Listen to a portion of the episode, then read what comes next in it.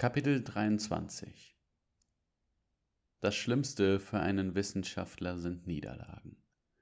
Wochenlang erstellt man verschiedene Werte, erstellt verschiedene Modelle, wiederholt und überprüft Zahlen und Ergebnisse. Man bereitet alles vor, um die Theorie in die Praxis umzusetzen, und dann schlägt es fehl. Vielleicht war ein Vorzeichen falsch gesetzt oder die Temperaturschwankung in einem Glas oder Behälter war zu stark und platzte. Auch bei Hawkins und Fan verlief nicht alles reibungslos. Da sie in ihrem Fall nicht einfach an Zeitreisen forschen konnten, war es nötig zu untersuchen, wie sie ihr Ziel erreichen konnten. Zunächst mussten sie daran forschen, wie man einen Körper wie man Atome auflösen konnte, ohne sie unwiederbringlich zu zerstören. Dazu fing sie zunächst mit unbelebten Objekten an. Der Vorteil war, dass man relativ gut unter dem Radar bleiben konnte. Sie fingen mit festen Materialien an wie Kupfer, Eisen und Gestein. Ein anderes Team arbeitete an der Möglichkeit, die Objekte zu teleportieren, das heißt von einem Raum in den anderen zu bewegen. Dazu wurde das Material zunächst kopiert bzw. geklont und dann in einem anderen Raum materialisiert. Allein diese beiden Forschungszweige und die Realisierung desselben hätte dem Team schon den Nobelpreis eingebracht. Jedoch hätte es auch ziemlich viel Interesse der Öffentlichkeit eingebracht. Das war jedoch genau das, was sie nicht wollten. Zumindest nicht alle von ihnen. Die Forschungsarbeit mit unbelebten Objekten war mit Abstand das in Klammern einfachste an der Arbeit. Richtig schlimm und für den Magen anspruchsvoll war die Phase, in der sie mit belebten Objekten begannen. Das bedeutete für einige ein großer Sprung über den eigenen Schatten. Sarah Clark war zu Beginn sehr dagegen gewesen, mit kleinen Tieren zu arbeiten oder sie für die Arbeit zu opfern. Und das war, als sie noch nicht mit den Experimenten begonnen hatten. Phase 1, also die Dematerialisierung, bedeutete eine große Hürde für das Team.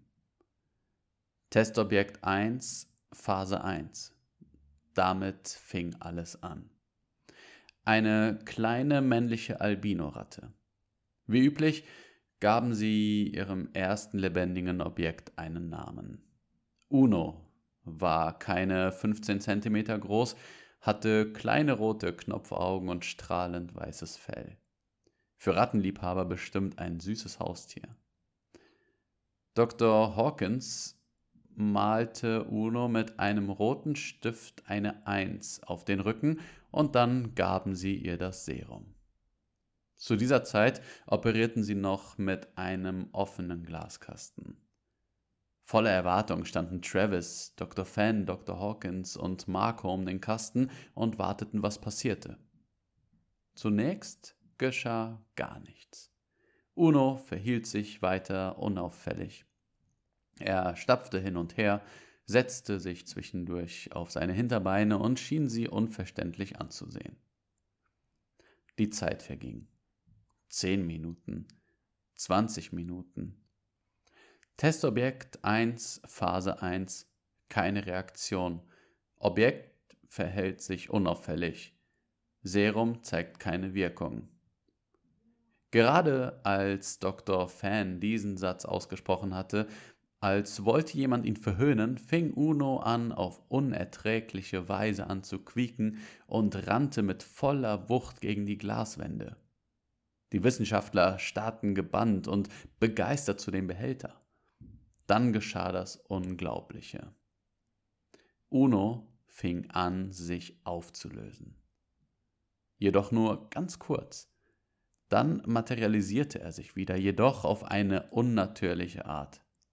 Er schien vielmehr, als wäre er jetzt ein Gemälde von Picasso. Nichts glich mehr an eine Ratte. Es waren jetzt vielmehr Schreie von Schmerz, die diese kleine Ratte von sich gab. Dr. Hawkins wandte sich kurz ab, um sich nicht alles ansehen zu müssen, wohingegen Dr. Fan gebannt, man könnte fast meinen, mit einem unheimlichen kurzen Lächeln das Geschehen beobachtete. Brachte ein Knochen? Es klang fast so. Oder war es doch ein Luftballon, der einen lauten Knall von sich gab? Es war nichts dergleichen. Es war Uno. Testobjekt 1, Phase 1, der mit einem lauten Knall sein Leben beendete. Alles, was er hinterließ, musste nachträglich von Travis und Marco auf mühsame Weise aufgesammelt werden, geputzt und desinfiziert werden. Alle im Raum waren froh, eine Schutzbrille und Maske aufgehabt zu haben. Das war der erste von vielen Fehlschlägen. Aber es war der einzige Weg, um dahin zu kommen, wo sie hingelangen wollten.